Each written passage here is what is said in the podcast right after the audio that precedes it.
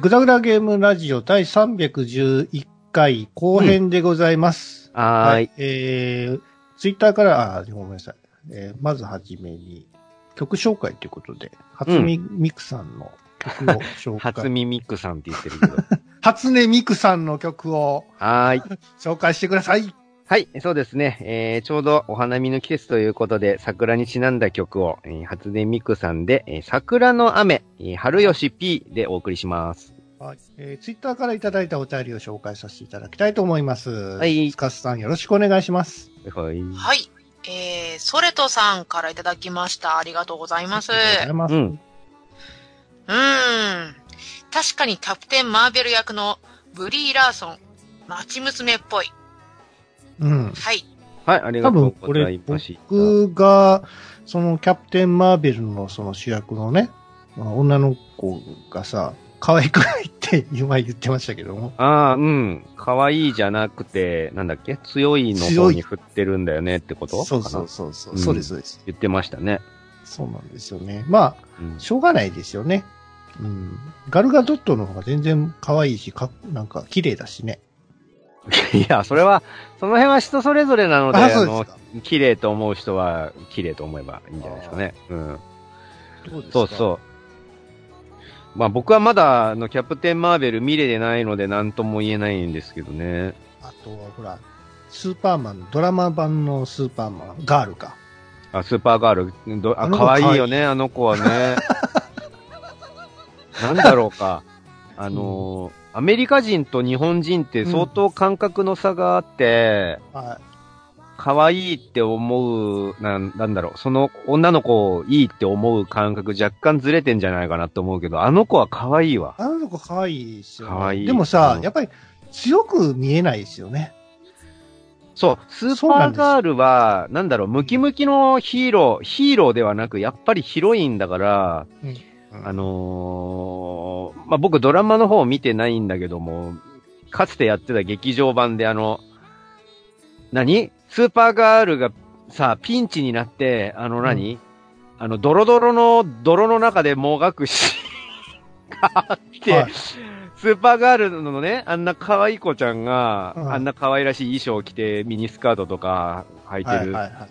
スーパーガールちゃんが、あの、ピンチになって、あの、ドロドロのその、泥の中で、あの、苦悶の表情を浮かべながらもがくみたいなシーンがいいんだ。あってね、あれがすごく良かった。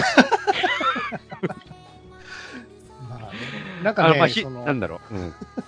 女子プロレスでもね、言えることだと思うんですけども、うんやっぱりね、神取忍とかね、うんあの、強そうに見えるんですよ。神取忍強いと思うよ。可愛くないけどね。うん。うん。可愛く、まあ、それはまあ、うん。人それぞれだよね。だから、うん女子プロでもほら、可愛い系とさ、やっぱり怖い系とかあるじゃないですか。エンジェルタイプ、なんだろう、そうなんつうんだ？なん、いますよね、そういうタイプわけかね。うん。だからやっぱり説得力がね、欲しいわけですよ、強さっていうのは。うん、うん、うん。顔度外視してもいいからさ、強さがあればいいんですよ。ああ、プロレ、女子プロレスラーには、うん。そうそうそう。だから、キューティー鈴木とかはね、昔僕好きだったけど、やっぱり強くはないく見えちゃうんだよね、可愛いから。でもその分ファンがいっぱいいるよ。そう、そうなんですよ。鈴木そうそうそうそう。なんかね、僕この間、あれご本人なのかな？ちょっと訳あって、プロレスのマスクを探してたんですよ。は？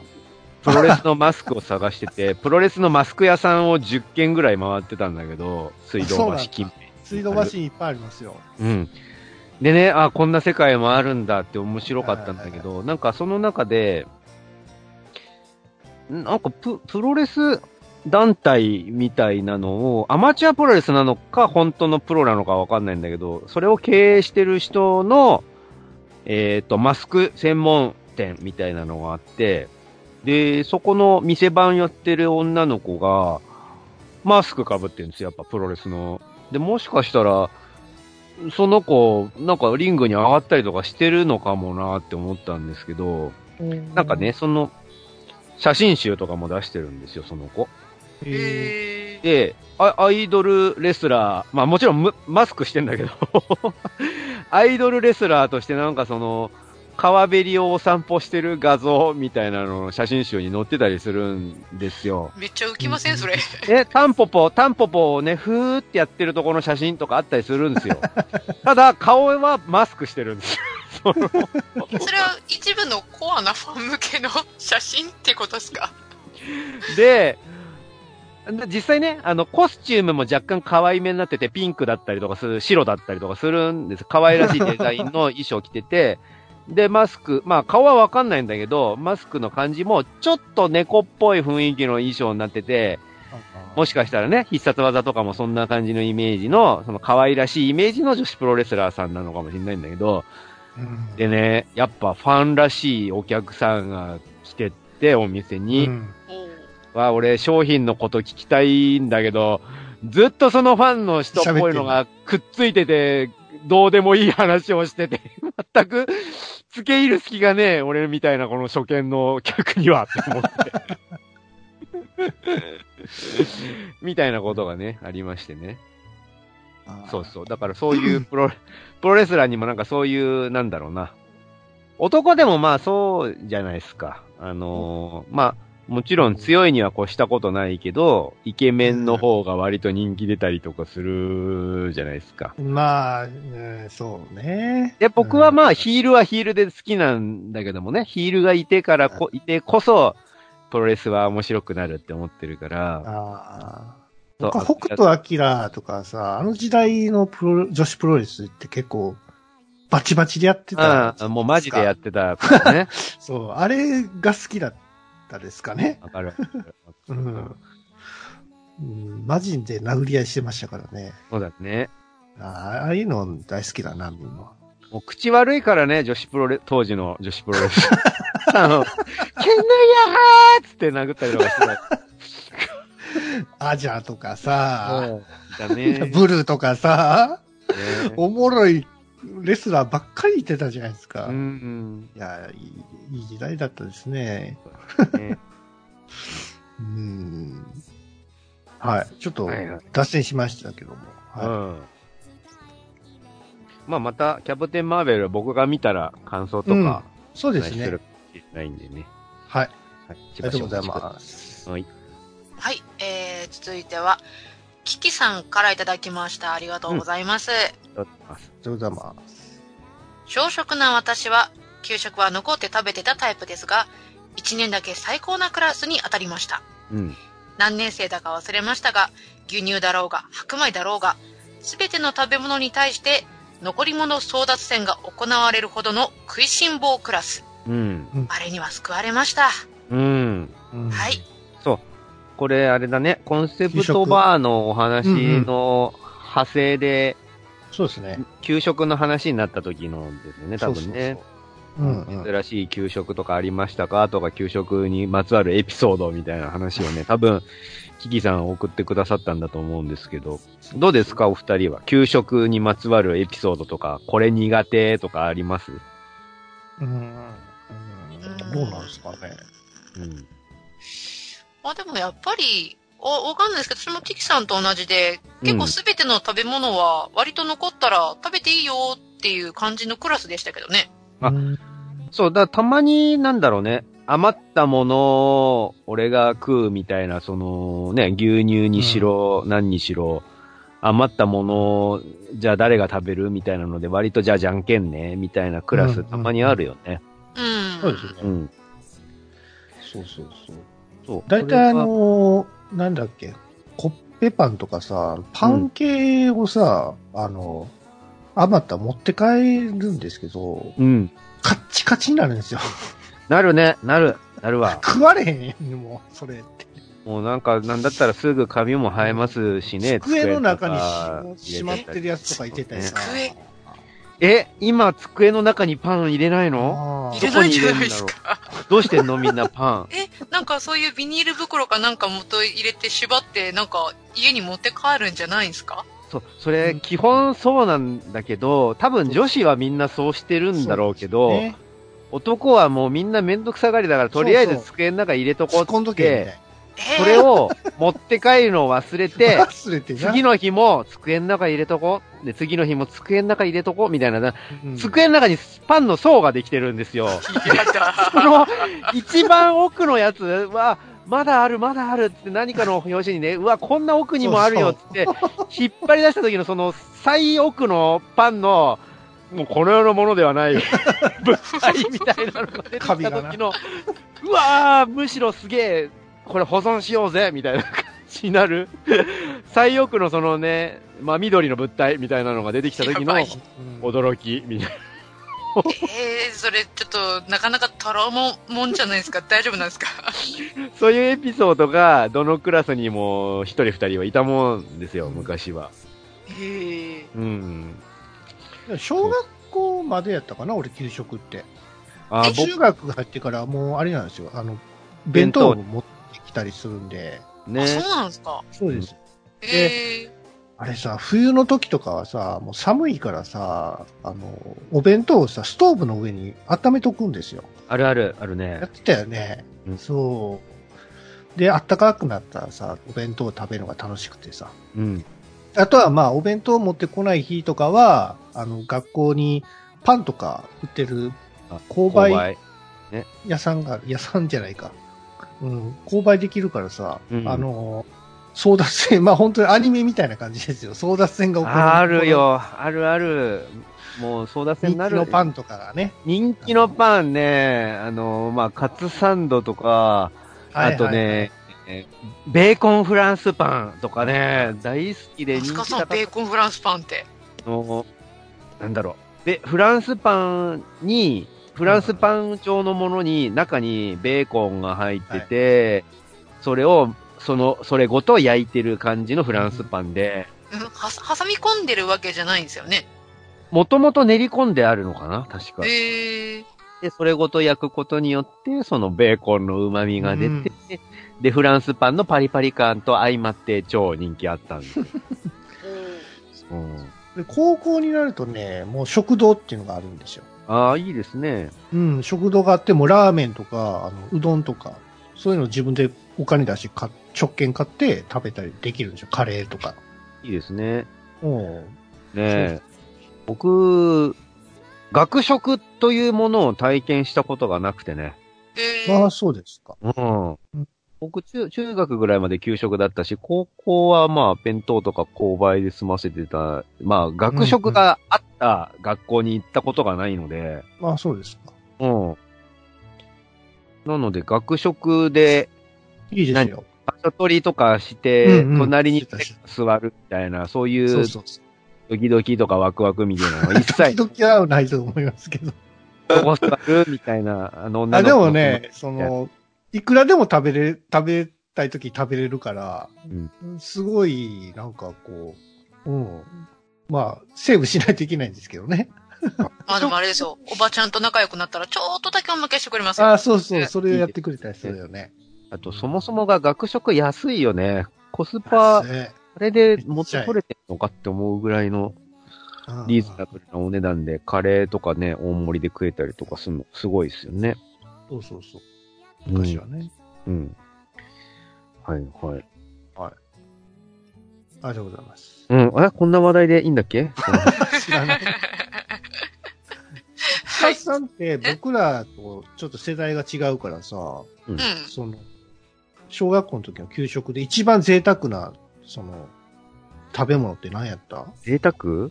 うーん、そうなると、あれですかね、クリスマスの時とかに出されるような特別メニューはやっぱり贅沢ですよね。あーあるあるそうやろな。ケーキとかやな。そうそうそうそう。うんそうそうそう。やっぱその辺はあんまり変わりないんじゃないですかね。そうですかね。うん。うん。つかささんの頃は、牛乳は牛乳瓶だった？あれ、うち、ああ。のーそう、小学校はあの三角形のパックなんですよ。うん、うん。懐かしい。で、中学校になると、多分仕入れ先が違ったのか瓶になったんですよね。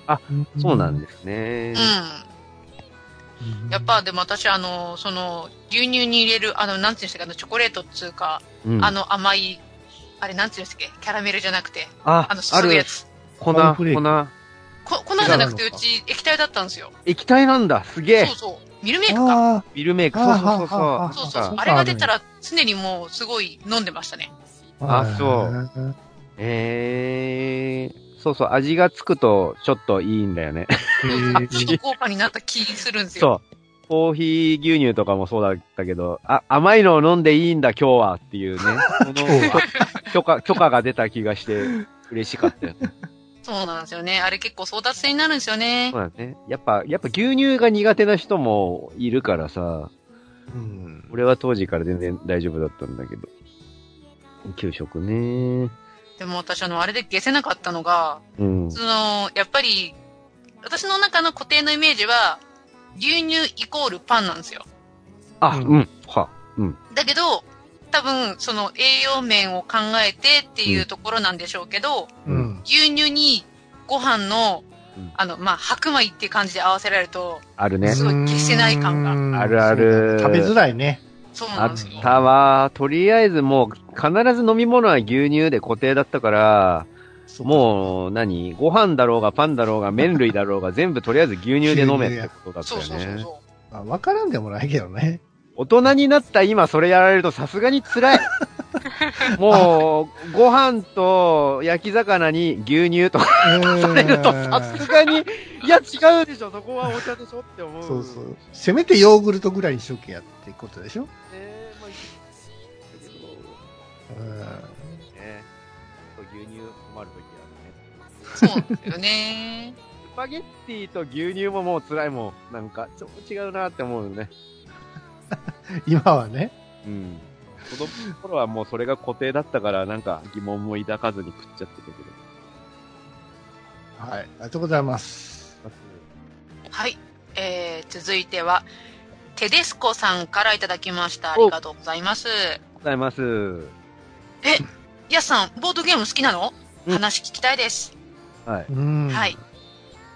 僕、そうね。まあちょいたちょい。会社でやってるんでしょ？会社でもやってるし、えっ、と、今仲間、えっ、とボ、ボドゲ仲間みたいなのがいて、たまにボドゲ仲間したりもしてるんですよ。あ、そうなんですえうー、んもちょいちょい新しいの仕入れて持ってったりとかしてて。うん。あと何かな？あ、これ意外と面白かったわって思うのは、えっ、とね、うん。ドイツ製のココタキっていうカードゲームなんだけど、えベースのルールは UNO なんですよ。ー、うんうん。まあその、えっ、と、色が合ってるか、もしくは柄が合ってるかを順々に置いていくっていう、カードを置いていくっていうゲームで、亡くなった人が優勝っていうことなんだけど、このココタキのゲームは、アクセントでルールとして変わってるのは、えっ、とね、その書かれているのが動物のカードで、うんまあ、ワンちゃんだったり、猫ちゃんだったり、ライオンだったり、ロバだったり、鶏だったりする、その動物が書かれてるんだよね。でそれ、を出すときに必ずその動物の鳴き声を言わないといけないの。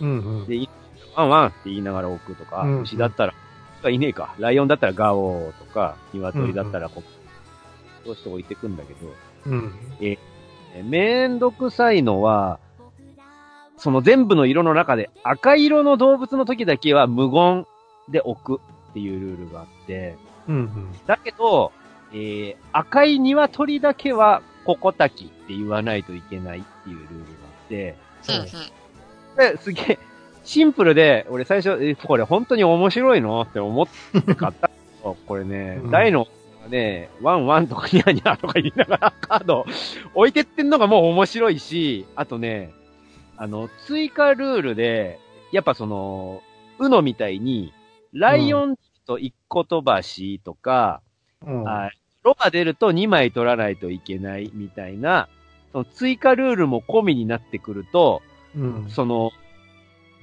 何？一個飛ばしなのに、お手つきで、ワンワンってあの、言っちゃ、次の人が言っちゃったりするとか、あと、うん。リバースなのに次の人が間違えて言っちゃう。もしくはリバースなのに言うべき人が言い忘れるみたいなのが絡まってくると途端に場が混乱していって、その、大の大人がワンワンニャーニャー言ってるのに、え混乱してるとすっげえ面白いの。へえ。やってみないとわかんないですよね。おたきはね、あの、買ってみて遊んだらすげえ面白かったゲームですね。ドイツのゲームなんですけど。うん。なんかあの、カカードゲームもそうなんですけど、なんかボードゲームを自作自作やってる方たちっていっぱいいるじゃないですか。えーそういうの僕興味あったりするんですけどね。うん。実際にそのカードを作って売ったりするんでしょ？そうそうだね。いう、なんか同人誌、同人誌みたいな会場で。そうだね。ね。ボドゲマーケットみたいなのは、うんうん。そうとですよね。この間、あの、話題になったソクラテスラ、あの、歴史上の偉人たちを悪魔合体させて新たなそうう。そう。あれよくツイッターで見かけるんですけど、あれって同人系だったんですねそう。そう、モンゴル藩とナイチンゲールとチンギズ藩を 掛け合わせて、モチン藩みたいなのを作ったりする人もなんだけど。そういうのとか、あと、あれもそうじゃね？枯山水とかも元はそうなんじゃねえのかな、へーそうな日本庭園を作るゲームね。あれはいすごいのが、ボドゲなのに本当にわびさびを感じられるんですよ。ゲームな勉強になるんですよ。とかね。うんあとね、僕、もう一個おすすめがあるのはね、えっと、カードゲームじゃないんだけど、バルバロッサっていう、粘土をこねて、うんえっと、それぞれ場にいる人が全員粘土をこねて、自分の好きなものを作って、それをお互いが当当てて合う。させる？はいはいはい。このゲームのすごいと、面白いところは、下手だから不利とか、上手いから有利とかではなくて、うんあえて上手くも下手でもない、ちょうどいい感じのサイズ感、真っ先に当てられず、ただし、全然当てられなくもない感じのいい感じのものを作る。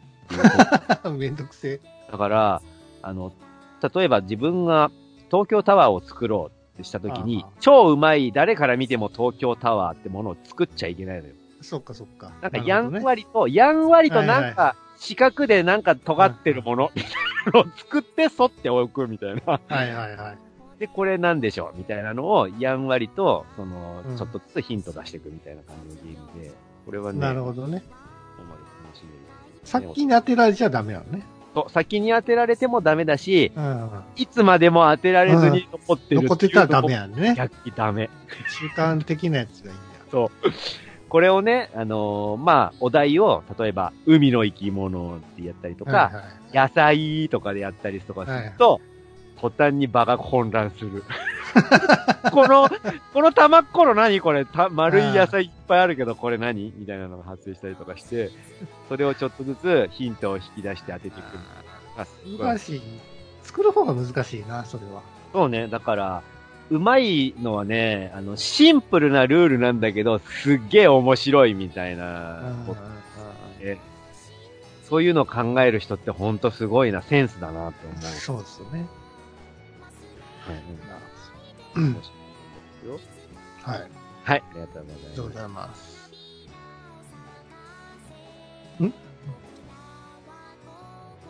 お、深澤さん落ちちゃったかな落ちちゃった落ちたす。いません、す。いません。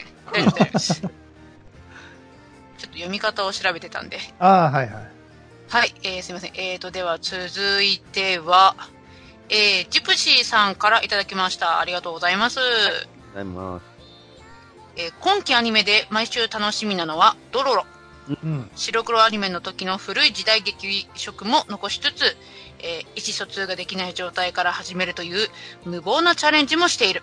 しかし、なんといっても、雨ざらしの起用、うえーエンデん。ィングは、もはやオフィシャルミュージックビデオのようにマッチしている。うん。うはい。ん。そう、わかるわ。僕、ドロロも大好きなんですよ。ドロロ可愛いよね。あの、ちっこい方がドロロなんですよ。そうそうそう。あのねみんな、あの、でっけえ、何？手足に刀つけてる方がドロロでしょって思うかもし僕れない。はじめそうだ、あそうだと思ってましたけど。あれは百鬼丸で、あの、ちっちゃい子供の方がドロロちゃんなんですけどね。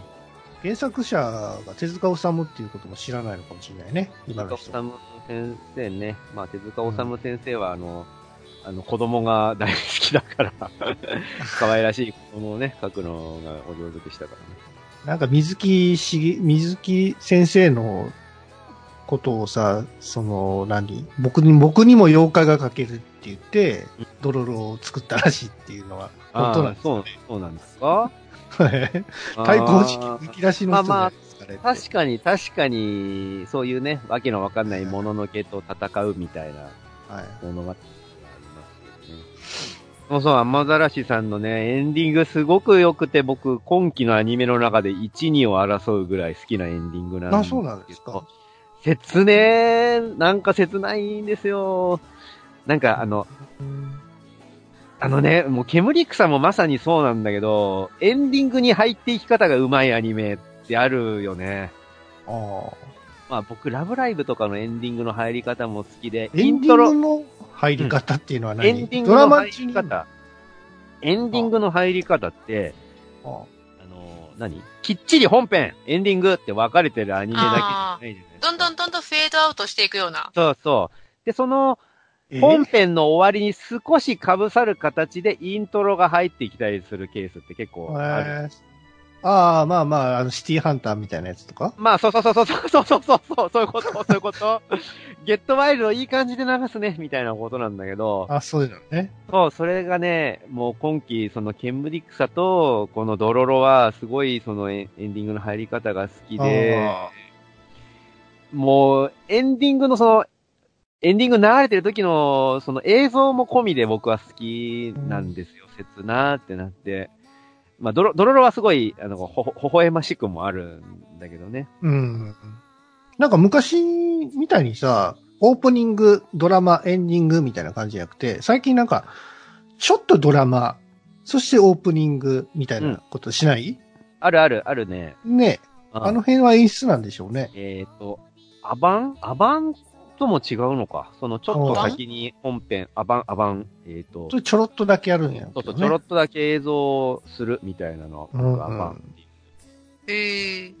あとね、もう一つ最近俺が好きな演出はね、あの、一期をやって、で、まあもちろん一期が、えっ、と、大好評のうちに終わって、今度は二期にな、まあ、二期になる。ではい若干ね、一期と二期の間が間が空いてたりもするけど、二二期もやって、すげえ、それなりに盛り上がる。うんその2期のクライマックスとかボス戦とかの時に急に一期のオープニングを流したりする感じ。はいはいはいはい。すげえ盛り上がる。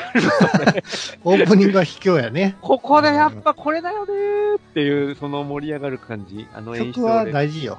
すごい好き。いいですわかるわかる。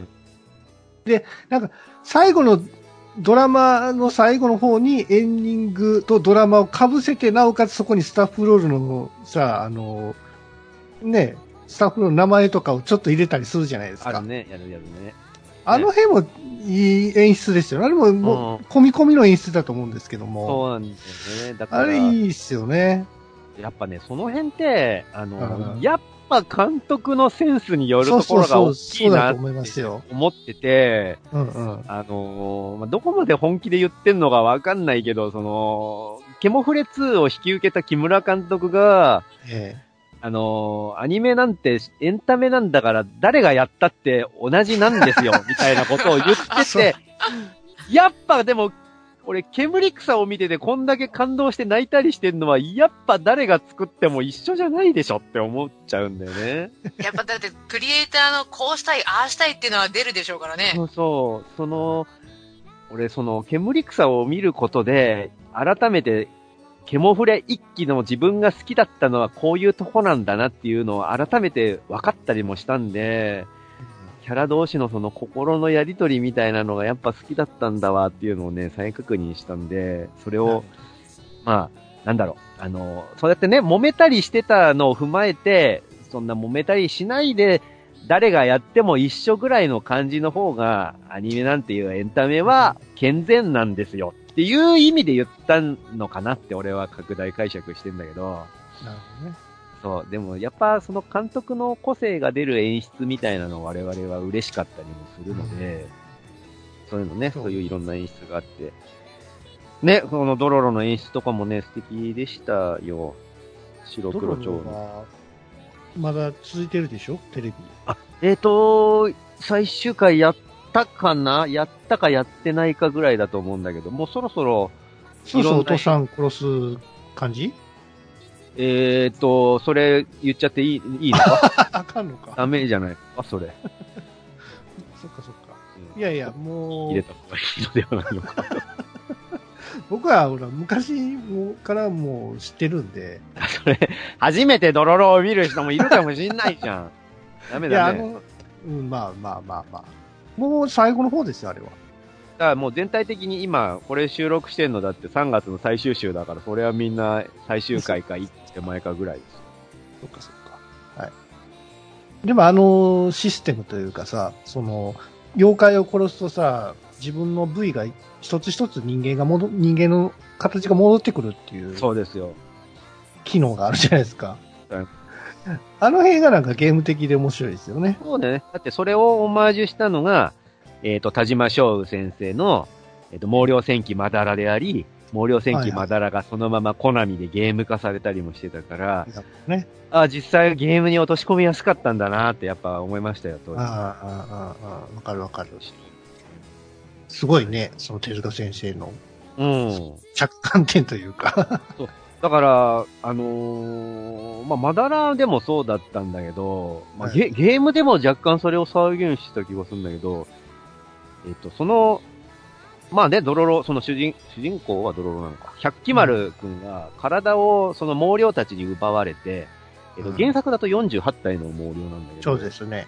体の各パーツがないんですね。目玉とか耳とか、あと、触体の触覚、皮膚とか、まあ、右腕、左腕、右足、左足みたいな各パーツがないんですよ。ヒルコっていう、その、もう本当かろうじて生きてるだけの赤ん坊みたいな感じになっちゃって、すべ、てのパーツがないみたいな存在で、川流されちゃって、だけど、まあ、お坊さんに拾われてうんぬんみたいな感じなんだけど、その、うんそれを取った、えっ、と、自分の各パーツを取った、えっ、と、妖怪と戦っていくんだけど、その、各パーツをメカで補う、メカっていうか、からくりかね。からくりで補っていく。そうそうそうで、その腕の代わりに仕込み刀が入ってたりとか、えー、すごい身体機能を持ってたりとか、その、ね、うんもののけの容器を感知する目を持ってたりとか、そういういろんなからくりで人工的な、えっ、と、体のパーツを備えて戦っていくんだけど、一体倒すごとに自分の生身が返ってくるんだよね。だから若干そこで、その体、生身返ってくるのがいいことなんだけど、もちろんすべてのパーツ返してほしいんだけど、うん。パーツ復活するにつれ若干その戦闘力という面では弱体化していくみたいなジレンマもあって、その辺がまた面白くも弱もどかしくもあるんだよね。どんどんね、取り戻して人間に近づけば近づくほど自分は弱くなっていくみたいなね、点もあったりする。そう、耳が初めてこう自分のものになった時のさ、うんうん。そのうるさいくてさ、そうそうそう耳を塞いじゃうんだよね、自そうそうね分で。あるある。あまりにもうるさすぎて。あ、そういうことってあるんやなと思って。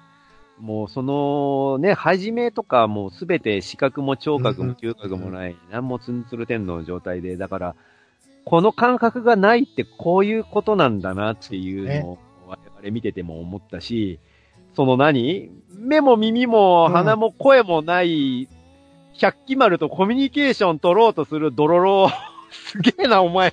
ドロロね。そんなんで一緒に旅をしようってするドロロすごいなって思ったよね。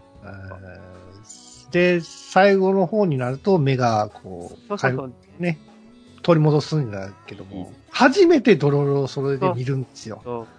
その時がね、ちょっとね、感動する。感動するね。いいね。はい。楽しみにしておいてください。みたいなね、ドロロね、見てない方もよかったら。うん。はい。はい。はい、ありがとうございます。うん。はい、えー、続いては、ニキさんからいただきました。ありがとうございます。ありがとうございます。やっさんの言ってる銃を横に向けて撃つ撃ち方は多分馬足撃ちのことだ、えーことだと思うのですが、えー精度の低い銃だと薬莢の詰まりを防ぐために実際にこの撃ち方も使われてたらしいですね。ええー、そうなんだね。MGS3 では、えーエヴァは中国のスパイという示唆のために意図的にこの撃ち方だったのでよく覚えてますわ。うん。うんはい。なるほどね。そう、画像も添えてくださって、ねあったあったと思い出したんだけど、まあね、富谷さんが監督を務めたメタルギアソリッドシリーズ あ、そうなんですか。そうそう。この馬族打ちが、その、なんだろうな。そう、今まで、そう多分この、えっ、と、グダラジの時に映画的な演出でやってんのかねって言っちゃったんだけど、うんまあ、そう、メタルギアソリッドの中ではその中国の馬族がやってた打ち方だからちゃんと理由があって、それきっかけで、えっと正体がバレるみたいな演出があったってことね。まあそうそう、弾がつまらないようにするためにあえて寝かせるみたいなね。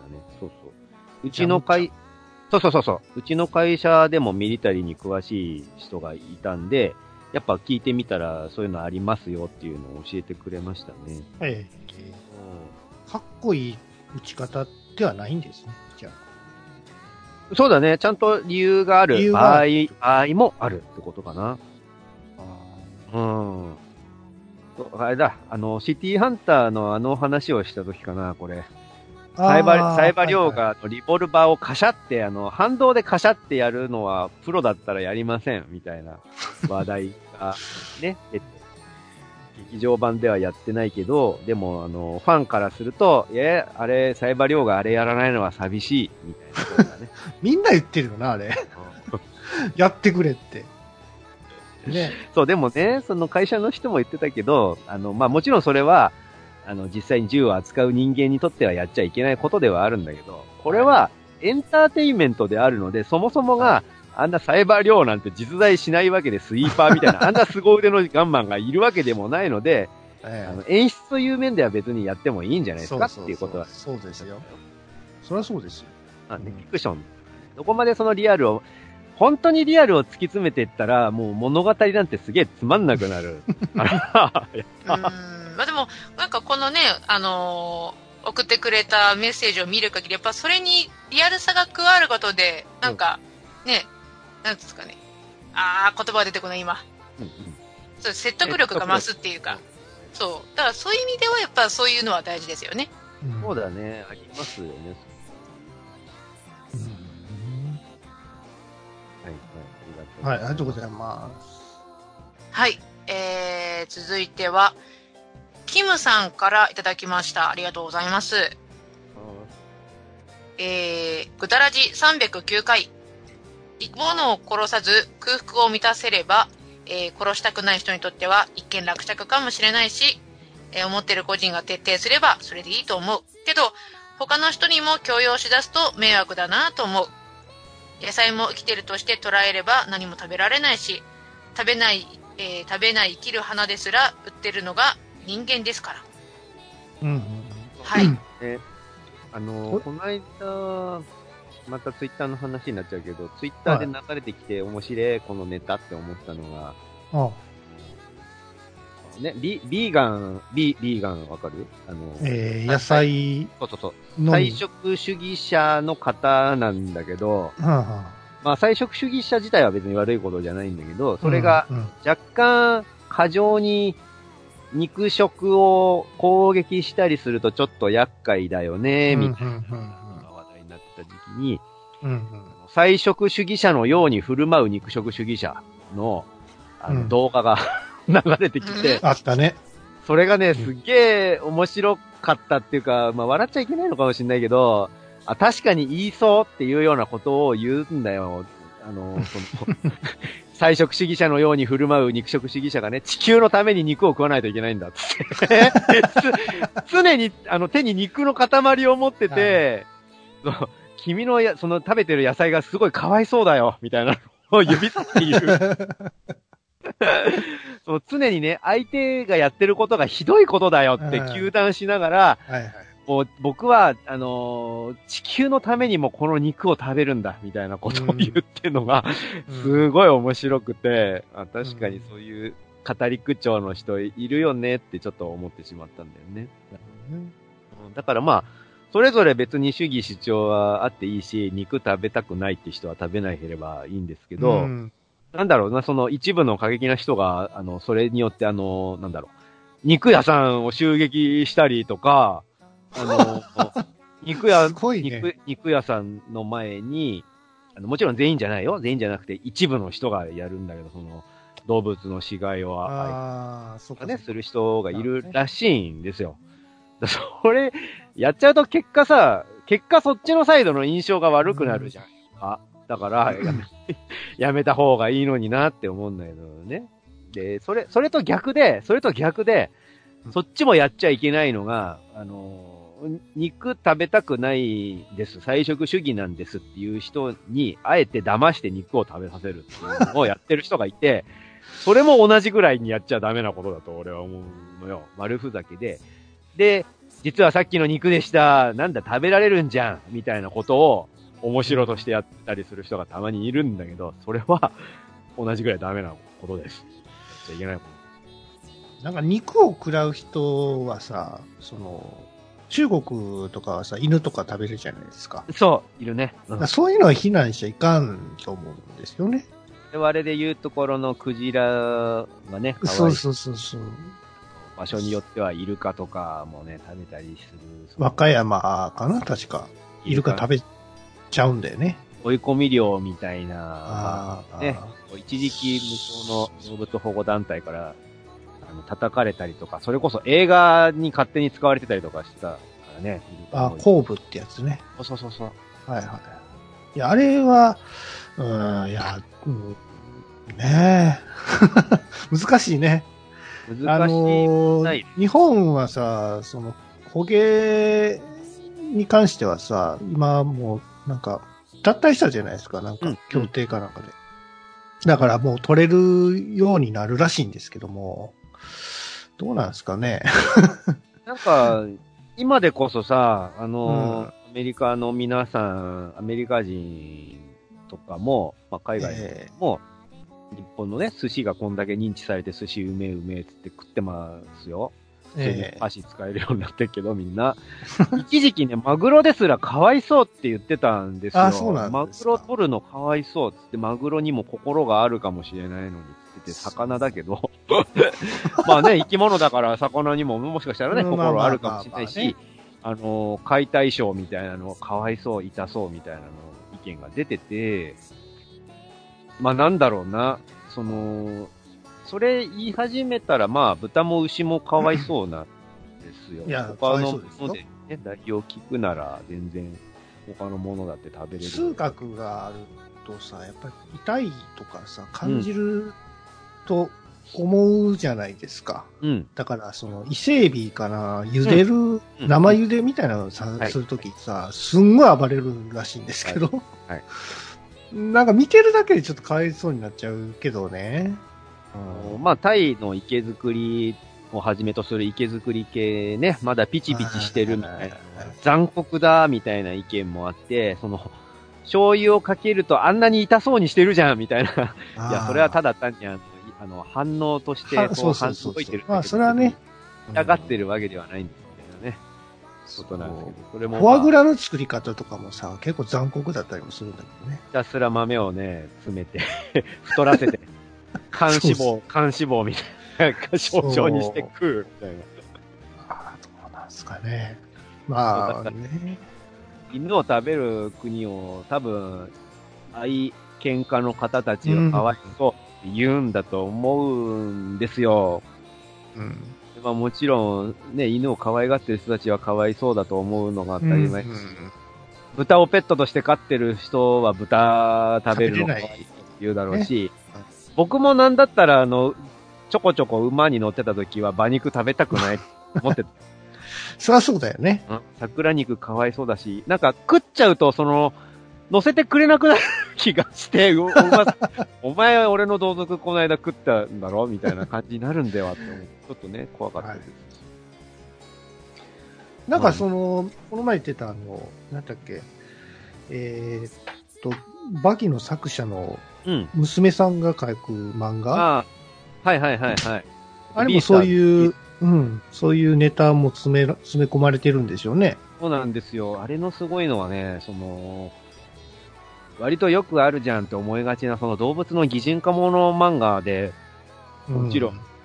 肉食動物由来の人もいれば、草食動物の由来の人もいて、それらが同じ、まあ学校なり、なんなり、社会を形成してて、和気あいあいと楽しくやってますっていう世界観なのに、ふと、野生としてその食べたいって思う感情みたいなのが普通にあったり世界なのね。だから、可愛いうさぎちゃんの女の子が普通に食べられたりもするんですよ。で、これのすごいところはね、お互い言葉があって、あの、コミュニケーションも取れて分かり合ったりもできる。その肉食動物と草食動物の間で親友にもなれる。けど、食べる。みたいなのが、存在しって書いて。しかも、あのーこれ、親友だから食べていいみたいな状況も生まれたりするの。おあ前には食われてもいいみたいなシチュエーションあーが生まれたりもするのよ。もうね、すごいいい漫画なんですよ、びっくりした。あ。なんか、ドラマ、ドラマにはならんか。漫画、ね漫画、アニメにもちょっとしづらいか。